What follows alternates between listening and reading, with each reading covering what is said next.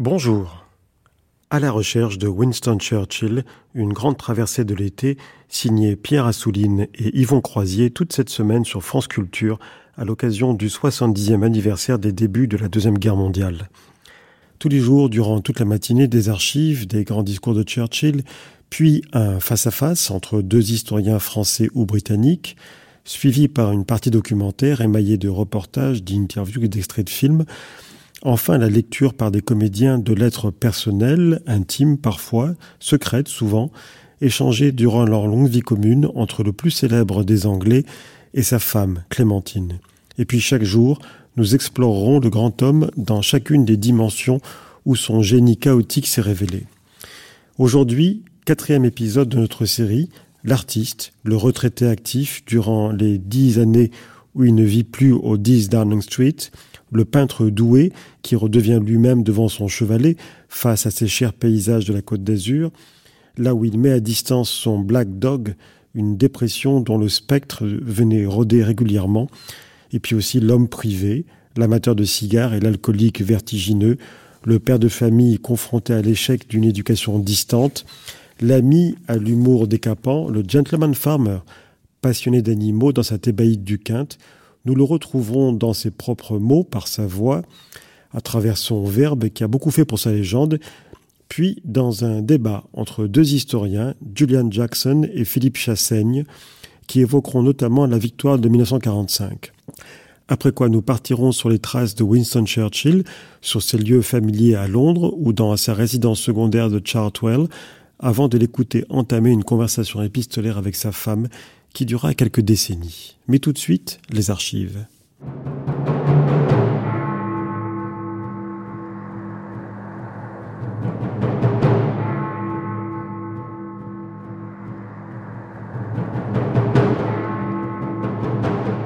Ici, Londres. Le Premier ministre, M. Winston Churchill, parle aux Français.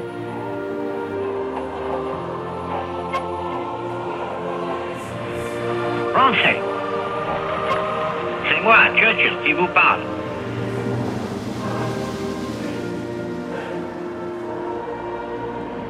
I have nothing to offer but blood, toil, tears, and sweat. Dormez bien. Rassemblez vos forces pour l'eau, car l'eau viendra. Elle se lèvera brillante pour les braves, douce pour les fidèles qui auront souffert. À la recherche de Winston Churchill. Pierre Assouline, Yvon Croisier. Let us therefore brace ourselves to our duty. So bear ourselves that if the British Empire and its commonwealths last for a thousand years, men will still say, this was their finest hour. Lorsqu'il se présente dans le studio de la BBC ce 9 février 1941, Churchill n'a pas parlé à ce micro depuis cinq mois, ce qui est long en un temps où chaque journée est fertile en nouvelles. Le soutien américain, qui lui a été renouvelé après la réélection de Roosevelt, l'encourage. Il cite l'évangile de Matthieu aussi bien que l'historien Edward Gibbon, spécialiste de la chute et de la décadence de l'Empire romain, ou encore le poète américain Henry Longfellow. Tout cela pour terminer, grandiose, par cette exhortation au président Roosevelt Donnez-nous les outils et nous achèverons l'ouvrage.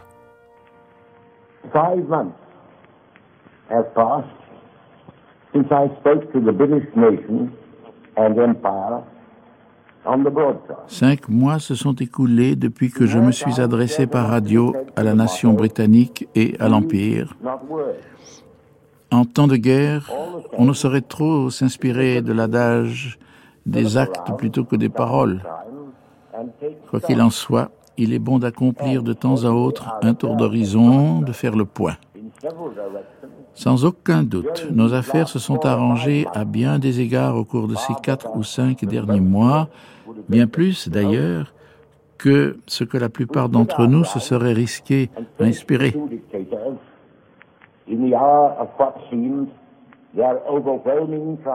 Nous avons maintenu nos positions et tenu tête aux deux dictateurs, et nous nous sommes montrés capables jusqu'à présent de leur résister seuls. But after all, the fate of this war is going to be settled by what happens on the ocean, Toutefois, en fin de compte, le sort de cette guerre sera réglé par ce qui arrivera sur les océans et dans les airs, et plus encore, de ce qui arrivera dans cette île. Il semble maintenant certain que le gouvernement et le peuple des États-Unis ont l'intention de nous fournir tout ce qui sera nécessaire à la victoire. Au cours de la dernière guerre, les États-Unis ont envoyé 2 millions d'hommes au-delà de l'Atlantique. Mais cette guerre-ci n'est pas une guerre où de vastes armées combattent à coups de gigantesques canonnades de part et d'autre du front. Nous n'avons pas besoin des vaillantes armées qui se forment partout aux États-Unis. Nous n'en avons besoin ni cette année, ni la suivante, ni aucune de celles à propos desquelles je peux établir des prévisions. Mais nous avons un besoin extrêmement urgent de recevoir en quantité massive et de manière ininterrompue du matériel de guerre et des appareillages techniques de toutes sortes. Il nous les faut ici et il faut que nous les transportions jusqu'à nous. Si nous voulons maintenir et accroître notre effort de guerre à l'ouest et à l'est, nous aurons besoin d'un grand nombre de navires de transport en 1942, bien davantage que ce que nous pourrons produire nous-mêmes. L'autre jour, le président Roosevelt a donné à son adversaire lors de la dernière élection présidentielle une lettre d'introduction auprès de moi où il avait écrit de sa propre main ces vers de Longfellow qui, me disait-il, s'appliquent à votre peuple autant qu'au nôtre. Les voici. Vogue, ô navire de l'État, vogue, union pleine de force et de grandeur. Humanity, with all its fears, with all the hopes of future years, is hanging breathless. L'humanité, avec toutes ses peurs, avec tout son espoir en des temps meilleurs, haletante, suspend son sort à ton destin. What is the answer? Quelle réponse donnerais-je en votre nom à ce grand homme que 130 millions d'âmes ont choisi à trois reprises pour conduire leur nation? 130 million Cette réponse que je veux adresser au président Roosevelt, la voici. Ayez confiance en nous. Donnez-nous votre foi et votre bénédiction, et avec l'aide de la Providence, tout ira bien. Nous ne faillirons pas, nous ne faiblirons pas, nous ne nous lasserons pas, nous ne lâcherons pas. Ni le choc soudain de la bataille, ni la longue épreuve d'un effort et d'une vigilance de tous les instants ne sauront nous abattre. Donnez-nous les outils et nous achèverons l'ouvrage. Give us the tools and we will finish the job.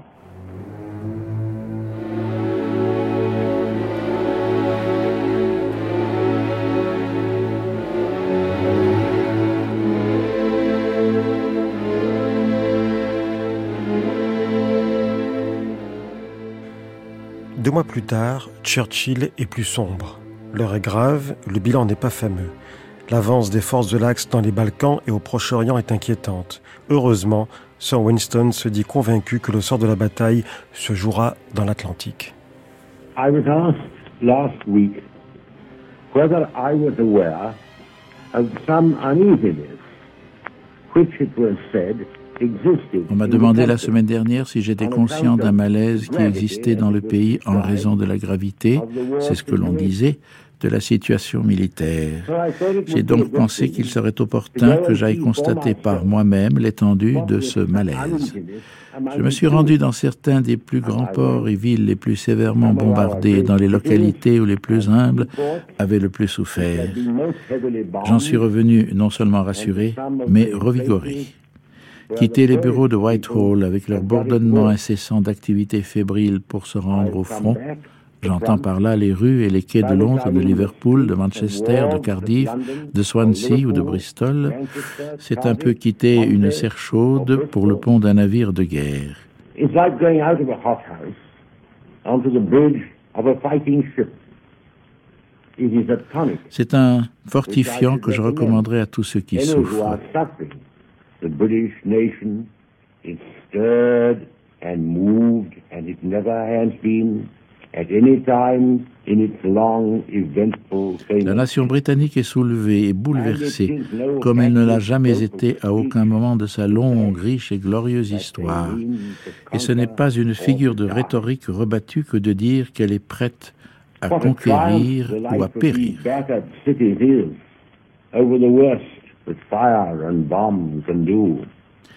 Quel triomphe que la vie de ces cités ravagées sur les horaires des incendies et des bombes. Quelle justification du mode de vie civilisé et décent qui fait l'objet de nos réalisations et de nos efforts.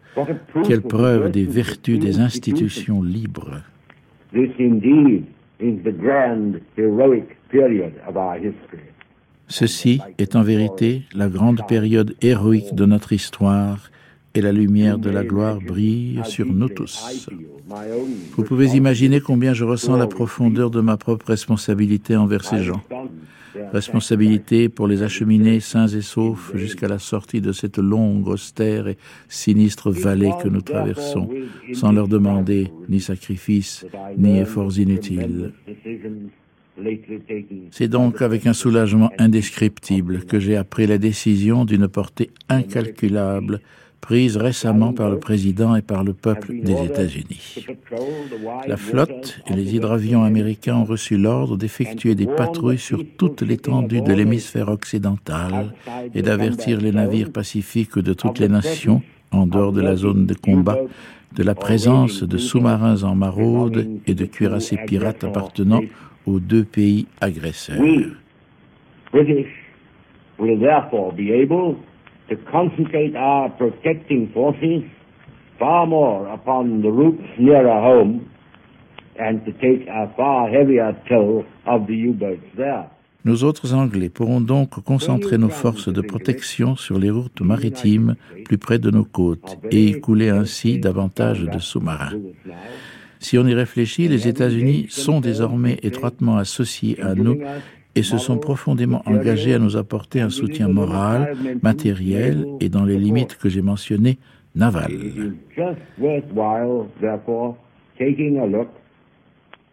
Par conséquent, il peut être intéressant d'observer des deux côtés de l'océan les forces en présence dans cette lutte impitoyable et irréversible. from which there can be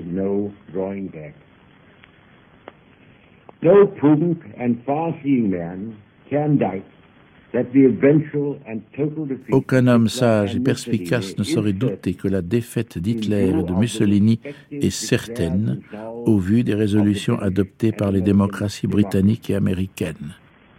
There are less than 70 million malignant hands.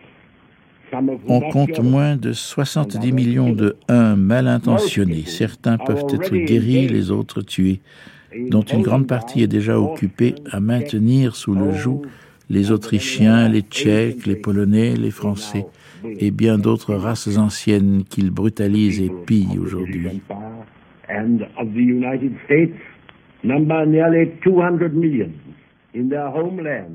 Empire and of the United States number nearly 200 million in their homeland and in the Les peuples de l'Empire britannique et des États-Unis s'élèvent à près de 200 millions d'âmes dans les métropoles et les dominions.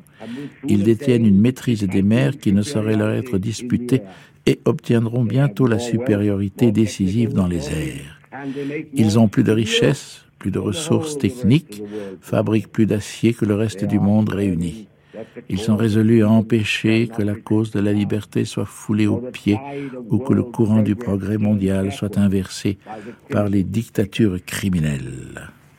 Last time I spoke to you, I quoted the lines of Longfellow. La dernière fois que je vous ai parlé, j'ai cité ces vers de Longfellow que le président Roosevelt avait recopiés de sa main dans une lettre qui m'était adressée. J'ai ici d'autres vers qui, s'ils sont moins connus, me semblent pertinents et appropriés pour décrire notre sort ce soir. Et je crois qu'ils seront considérés comme tels partout où l'on parle anglais et où flotte le drapeau de la liberté.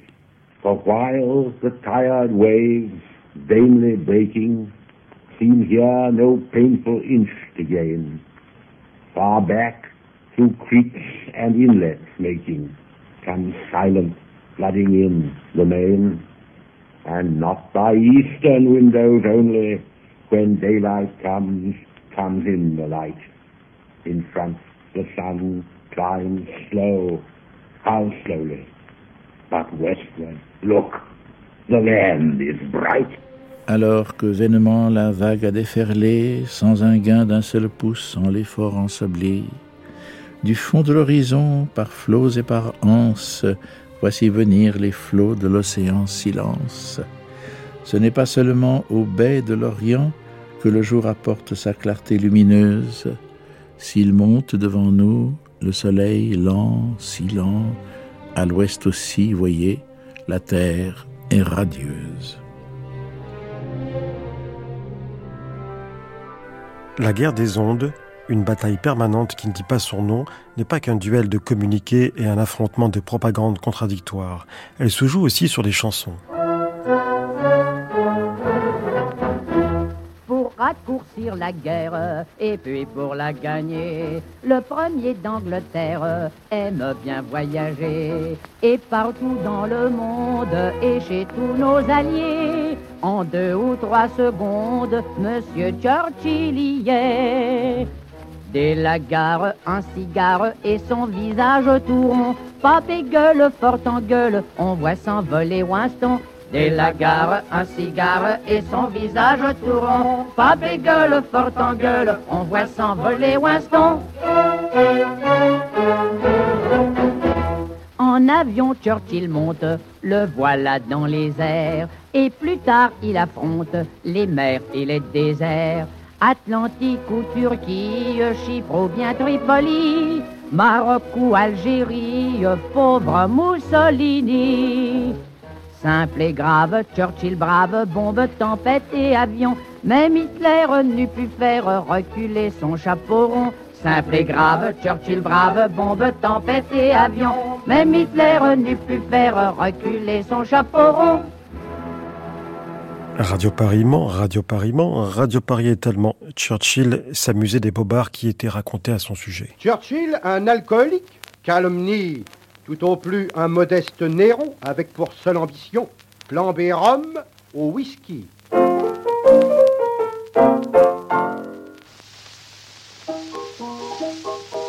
Ici, Londres. Ne quittez pas l'écoute. Ne quittez pas l'écoute. Monsieur Churchill va vous faire une communication importante. Veni, Vidi, Whisky.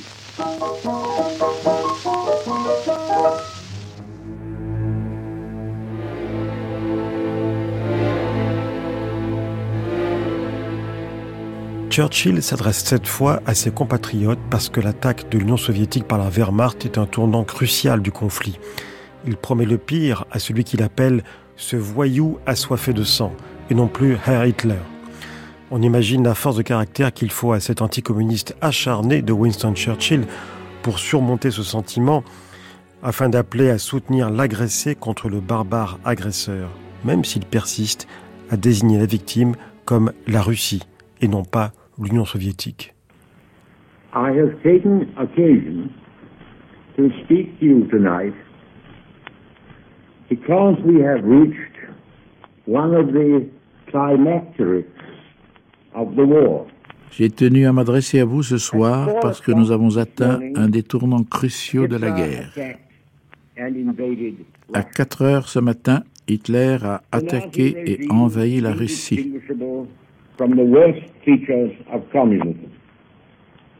It is devoid of all theme and principle le régime nazi se confond avec les pires caractéristiques du communisme. Il n'a d'autre raison ni principe que l'assouvissement de sa faim et la domination raciale. Il surpasse par l'efficacité de ses attaques féroces et cruelles toutes les formes de malignité humaine. Personne n'a combattu le communisme avec autant de constance que moi pendant les 25 dernières années.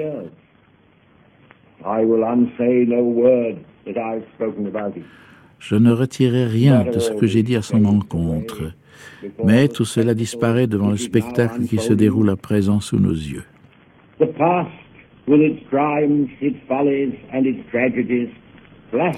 Le passé, avec ses crimes, ses folies et ses tragédies, s'efface brusquement.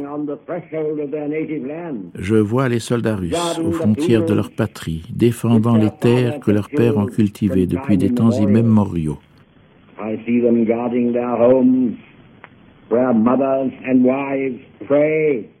Ah, Je les vois qui protègent les foyers où leurs mères et leurs épouses prient pour le salut des êtres chers, pour le retour du chef de leur famille, le retour de leur héros, de leur protecteur.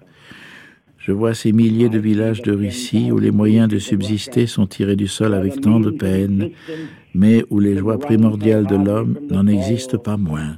But where there are still primordial human joys, where maidens laugh and children play, Ces villages où les jeunes filles rient, où les enfants jouent. in hideous onslaught, the Nazi war machine. with its Je vois qui s'avance vers eux pour les massacrer la machine de guerre nazie, avec ses élégants officiers prussiens cliquetant et claquant des talons.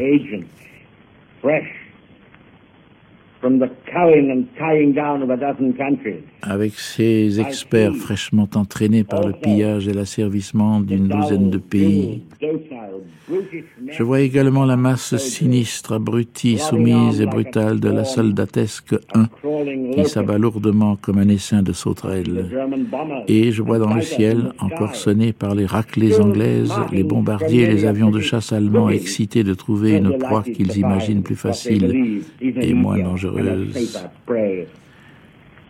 It is not for me to speak of the action of the United States, but this I will say. If Hitler imagines that he Il ne m'appartient pas de dire ce que feront les États-Unis, mais je dirais ceci. Si Hitler s'imagine que son attaque contre la Russie soviétique provoquera chez les grandes démocraties qui ont juré sa perte la moindre divergence ou le moindre relâchement de leur effort de guerre, il se trompe lourdement. Au contraire, nous serons fortifiés et encouragés dans nos efforts pour sauver l'humanité de sa tyrannie. Nous ne serons pas affaiblis, nous serons plus forts en détermination comme en ressources. Russian danger is therefore our danger, Le danger encouru par la Russie est nôtre, et c'est aussi un danger pour les États-Unis, tout comme la cause que défend chaque soldat russe en combattant pour sa patrie et pour son foyer, et la cause des hommes libres et des peuples libres partout sur cette terre. Tirons les leçons que nous a enseignées déjà notre cruelle expérience, redoublons d'efforts et frappons ensemble tant que la vie nous en laisse le pouvoir.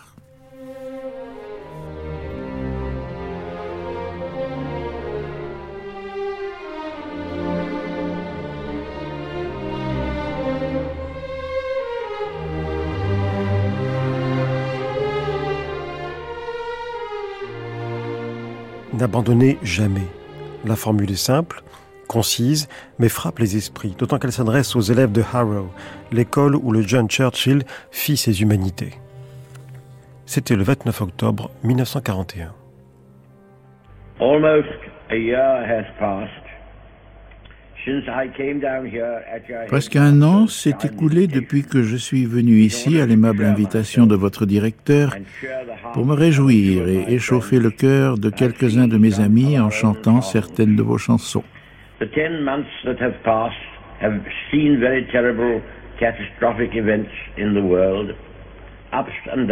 Les dix mois qui viennent de s'écouler ont vu le monde bouleversé par des événements terribles, des hauts et des bas et des revers, mais qui prenant place ici, cet après-midi, cet après-midi d'octobre, ne rendraient pas grâce de ce qui s'est passé depuis et de l'amélioration qu'a connue la position de notre patrie et de notre sol. Tout simplement parce que la dernière fois que j'étais ici, nous étions presque seuls, désespérément seuls, et ce depuis cinq ou six mois. Nous étions pauvrement armés. Nous ne sommes plus aussi mal armés aujourd'hui, mais à ce moment-là, notre armement était vraiment des plus pauvres. Nous étions exposés à la menace inégalée de l'ennemi et victimes de ces attaques aériennes, et vous-même avez connu cette expérience. Et je compte bien que cette accalmie prolongée où rien ne se passe, euh, commence à vous peser.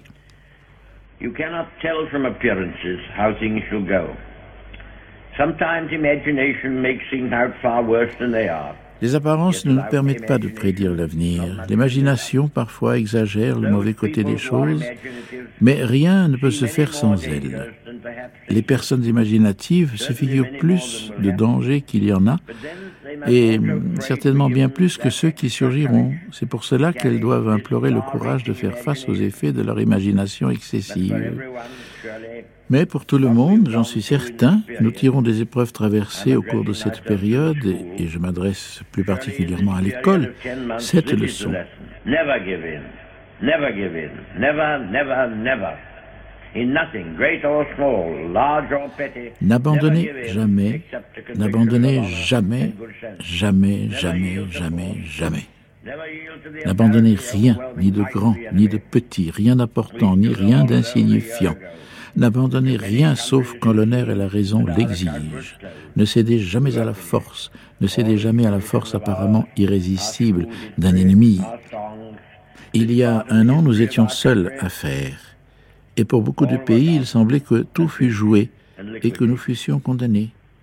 Nos traditions, nos chansons, toute l'histoire de notre école, cette page de l'histoire de notre pays était partie, engloutie et liquidée. Les avis sont tout autres aujourd'hui. L'Angleterre, estimait certains, finira par jeter l'éponge, mais notre pays a tenu bon. Nous n'avons pas fléchi, nous n'avons pas même songé à nous avouer vaincus. Et ce qui a paru aux observateurs étrangers à nos îles comme un miracle, dont nous n'avions jamais douté, fait que nous nous trouvons à présent dans une situation qui me permet de dire qu'il ne nous faut plus que persévérer pour vaincre. Vous avez chanté la dernière fois le couplet d'une chanson de l'école et vous avez chanté à nouveau aujourd'hui ce vers écrit pour moi qui m'avait fait tant de plaisir. Mais il y a un mot dans ce couplet que je souhaiterais changer. J'avais souhaité le changer l'année dernière, mais je n'avais pas osé. En ces jours sombres, pourtant, nous louons Dieu. Votre directeur m'a autorisé à remplacer sombre par austère. En ces jours austères, pourtant, nous louons Dieu. Do not let us speak of darker days. Let us speak rather of sterner days. Ne parlons pas de jours sombres, parlons plutôt de jours austères. Ces jours ne sont pas des jours sombres, ce sont des jours glorieux, les jours les plus glorieux que notre pays ait jamais connus. Et nous devons tous rendre grâce à Dieu, là où nous nous trouvons, de nous permettre de jouer notre rôle dans ces jours qui sont entrés dans l'histoire de notre race.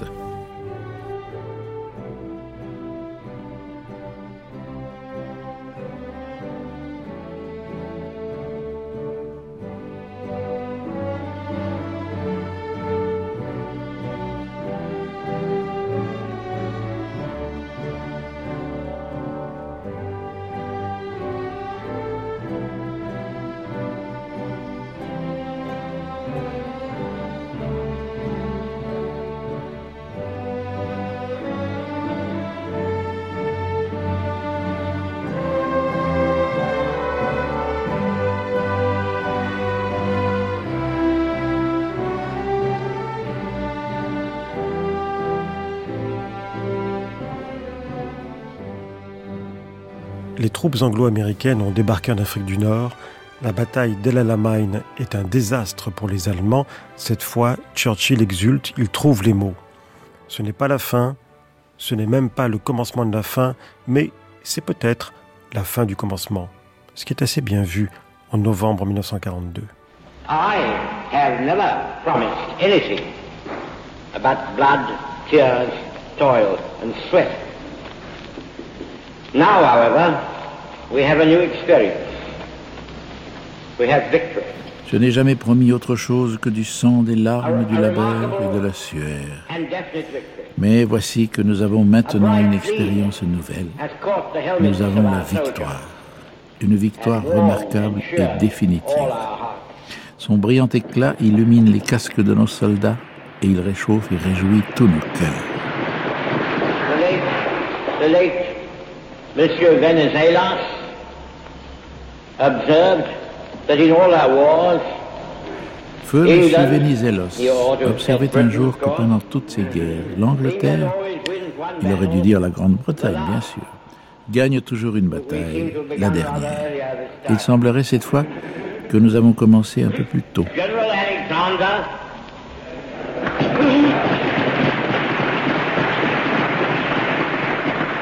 with his brilliant comrade and lieutenant, General Montgomery,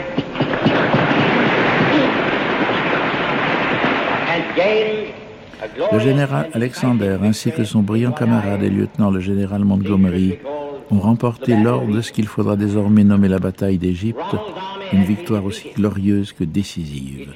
L'armée de Rommel a été défaite, elle a été mise en déroute, elle a été très largement détruite en tant que force combattante. Ah, this is not the end. Uh, it is not even the beginning of the end. Uh, but it is perhaps the end of the beginning. Mais ce n'est pas la fin. Ce n'est même pas le commencement de la fin. En revanche, c'est peut-être la fin du commencement. Dorénavant, les nazis d'Hitler vont rencontrer des troupes aussi bien armées que les leurs, peut-être mieux armées que les leurs.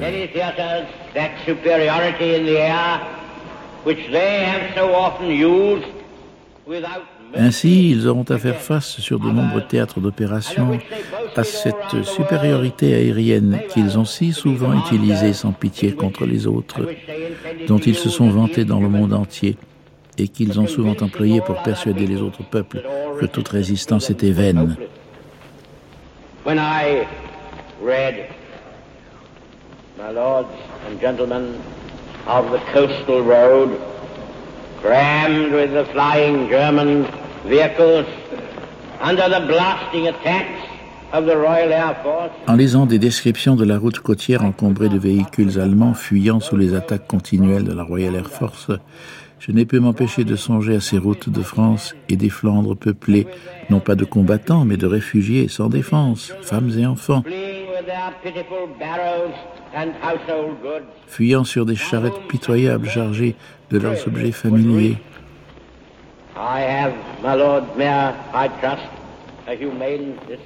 Je pense être doué d'un certain amour pour l'humanité, mais je n'ai pu m'empêcher de penser que ce qui était arrivé, quoique cruel, n'était que justice, reprenant inflexiblement ses droits.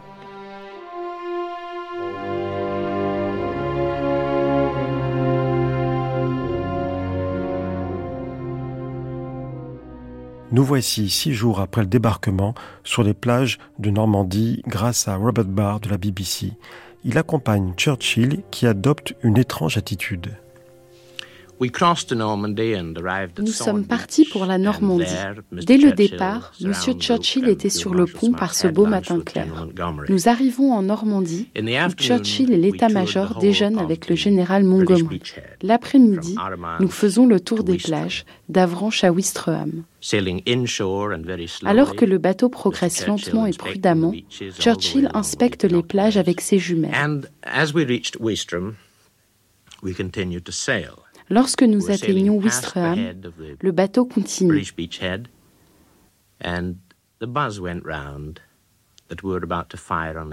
Nous apprenons que l'on s'apprête à faire feu sur l'ennemi. Les armes sont chargées et l'on continue à progresser lentement, le long des plages tenues par l'ennemi.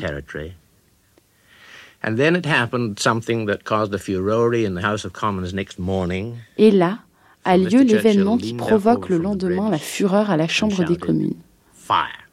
Churchill se penche et tire.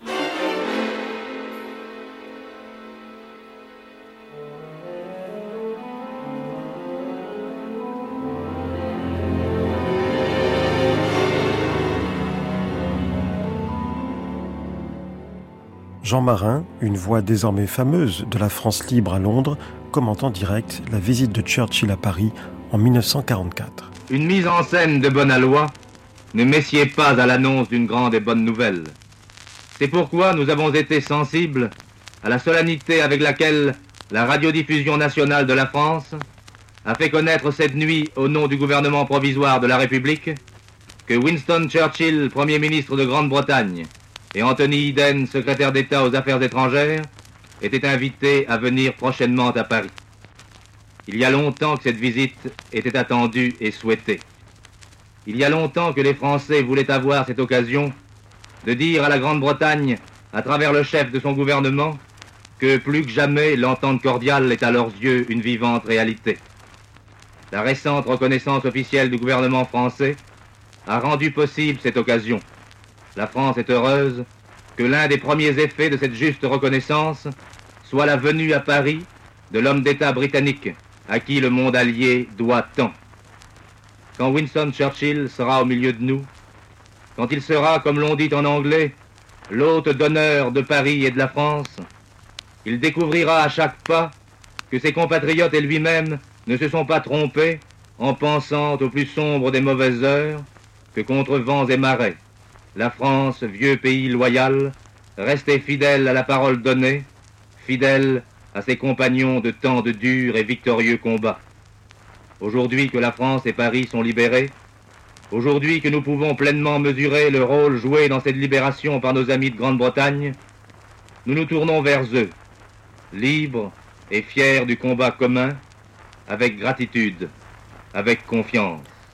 Août 44, la libération de Paris, enfin. J'ai tressailli quand j'étais sur le front en Italie, quand la nouvelle a été portée de la révolte de Paris. Et je réjouis avec vous que la Paris, que Paris a été euh, livré, par des par un effort euh, véhément, euh, vigoureux, euh, audace des peuples de Paris.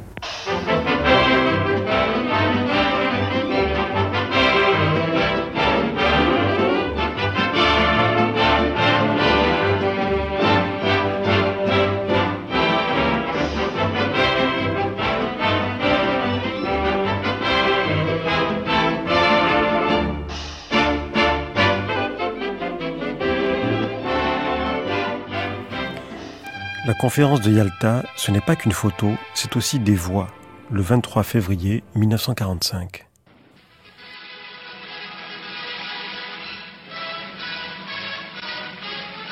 La conférence de Crimée s'est tenue à Yalta.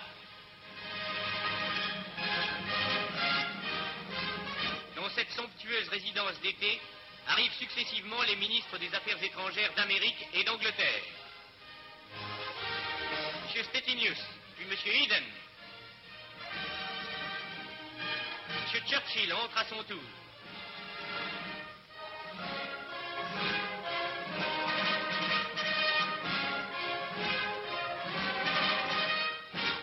Puis le maréchal Staline vient rejoindre ses hôtes.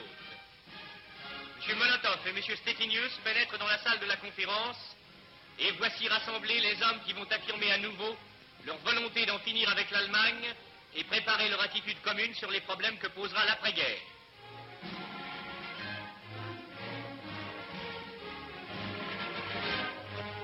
Miss Sarah Churchill a accompagné le premier Britannique.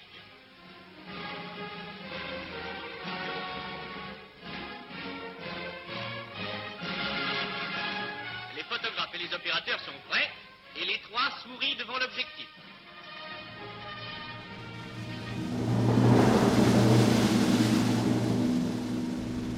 Yesterday morning at 2.41 a.m. at General Eisenhower's headquarters, General Jodl, the representative of the German High Command... Hier matin, à 2h41, au grand quartier général, le général Jodl, représentant le haut commandement allemand, et le grand amiral Dönitz, chef désigné de l'État allemand, ont signé l'acte de capitulation sans condition de l'ensemble des forces terrestres, navales et aériennes allemandes en Europe, aussi bien face au corps expéditionnaire allié que face au haut commandement soviétique. Hostilities will end officially at one minute after midnight tonight, Tuesday the 8th of May. Les hostilités prendront fin officiellement cette nuit, une minute après minuit, mais afin de sauver des vies, on a commencé dès hier a sonné le cessez-le-feu le long de la ligne de front et nos chères îles de la Manche doivent être libérées aujourd'hui.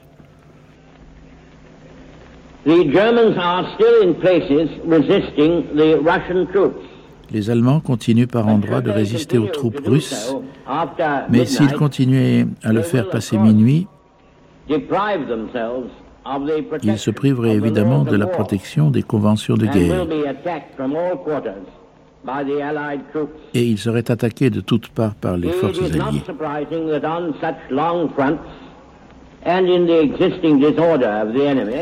Il n'est pas surprenant que sur des fronts aussi étendus et compte tenu du désordre qui règne chez l'ennemi, les ordres du haut commandement allemand ne soient pas immédiatement exécutés partout.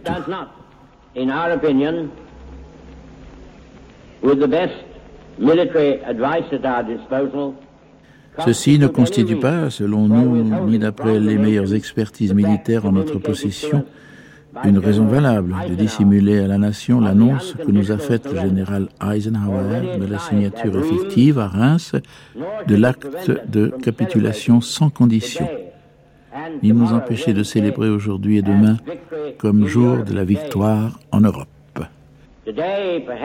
We shall think uh, mostly of ourselves. Tomorrow we shall pay a particular tribute. Aujourd'hui, peut-être, nous pensons surtout à nous-mêmes. Demain, nous rendrons un hommage particulier à nos camarades russes dont les prouesses sur le champ de bataille ont été l'une des contributions majeures à la victoire commune. We must now devote all our strength and resources à présent, nous devons consacrer toutes nos forces et toutes nos ressources à l'achèvement de notre tâche, aussi bien chez nous qu'ailleurs.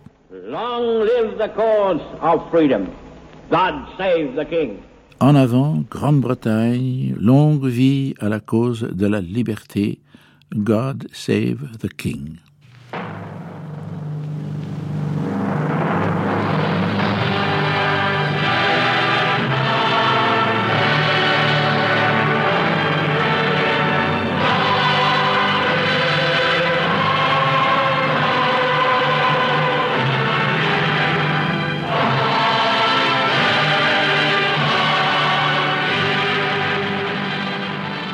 Churchill est au balcon de Buckingham Palace face à une foule immense, une mer de visages et de drapeaux, après s'être exprimé devant la Chambre des communes puis au micro de la BBC.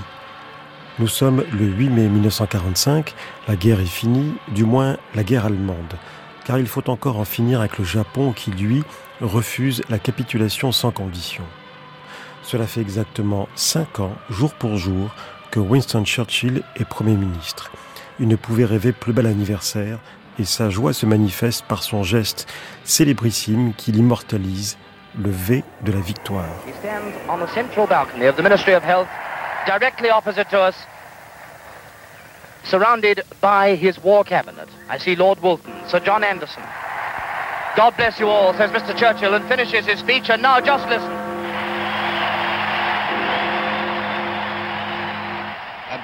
À Londres, M. Churchill annonce la bonne nouvelle. Today is Victory in Europe Day. La foule britannique n'est pas si flegmatique qu'on le dit, et elle crie sa joie.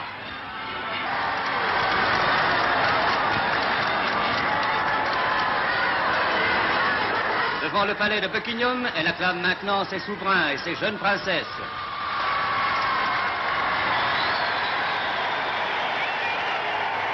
Whitehall, quartier des ministères, au balcon du ministère de la Santé, M. Winston Churchill vient d'apparaître. La foule est énorme et tumultueuse. M. Winston Churchill est souriant, il est entouré de ses ministres et de quelques membres de l'état-major impérial.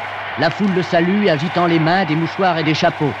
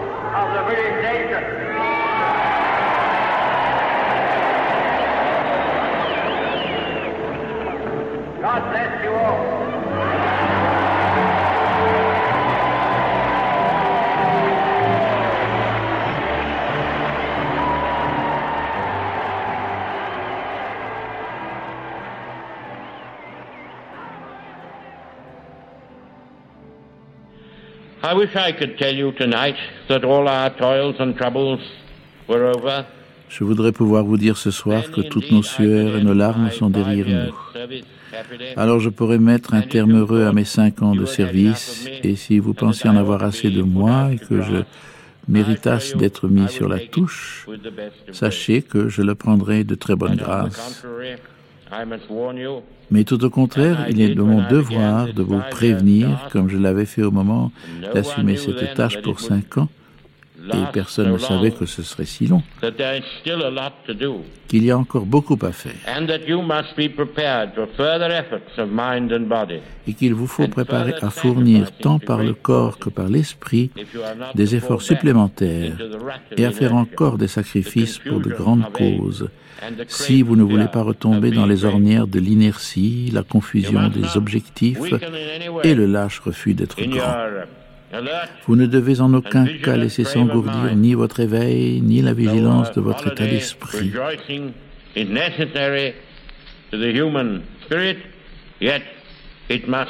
Bien que la joie du repos soit indispensable à l'esprit humain, elle doit surtout servir à la force et à l'endurance avec lesquelles chaque homme et chaque femme se remettent à l'ouvrage qui est le leur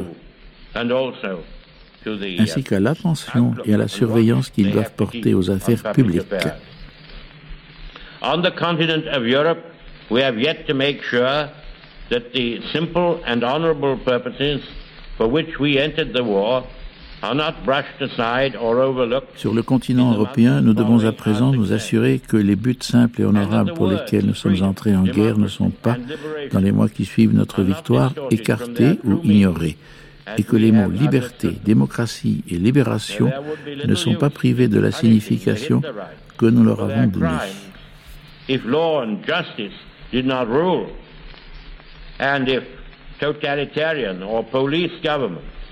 Were to take the place of the German invaders, il ne servirait à rien de punir les hitlériens pour leurs crimes si la loi et la justice ne s'appliquaient pas, et si des gouvernements ou des polices totalitaires venaient à prendre la place des envahisseurs allemands.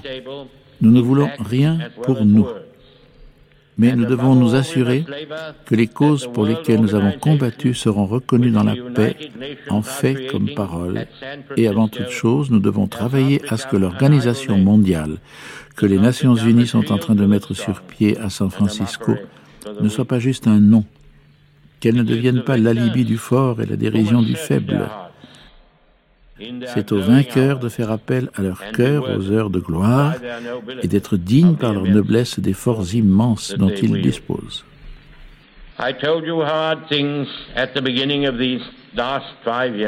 Je vous avais annoncé des choses terribles au début de ces cinq années. Vous n'avez pas faibli, et je serais indigne de votre confiance et de votre générosité si je ne criais pas une fois encore en avant, inflexible, droit, indomptable, jusqu'à ce que notre tâche soit tout entière accomplie et que le monde entier soit sain et sauf.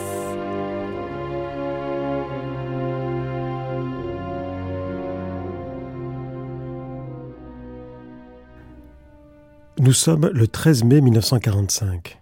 Le vieux lion est en campagne pour être réélu. On imagine qu'il va en profiter pour caresser les Anglais dans le sens du poil, cette fois, et tirer les dividendes de son incroyable popularité.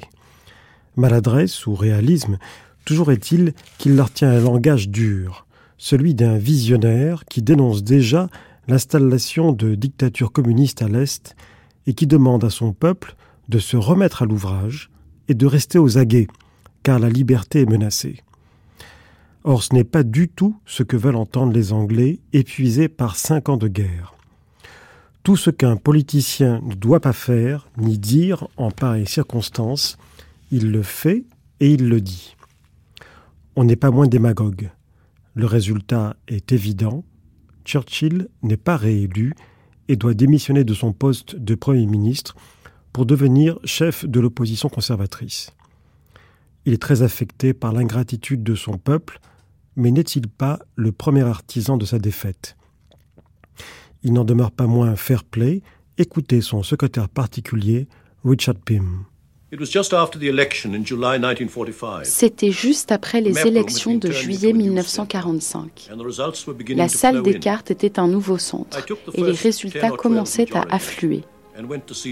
J'ai apporté les premiers résultats à Sir Winston. Il était dans son bain. Dès qu'il a entendu ces résultats, il a su que son gouvernement allait perdre. On ne peut que supposer ce qu'il a alors dû ressentir. Mais il a levé le menton. Il a dit, on n'a pas le droit d'être fâché, c'est la démocratie. C'est ce pourquoi nous avons combattu. Passez-moi une serviette.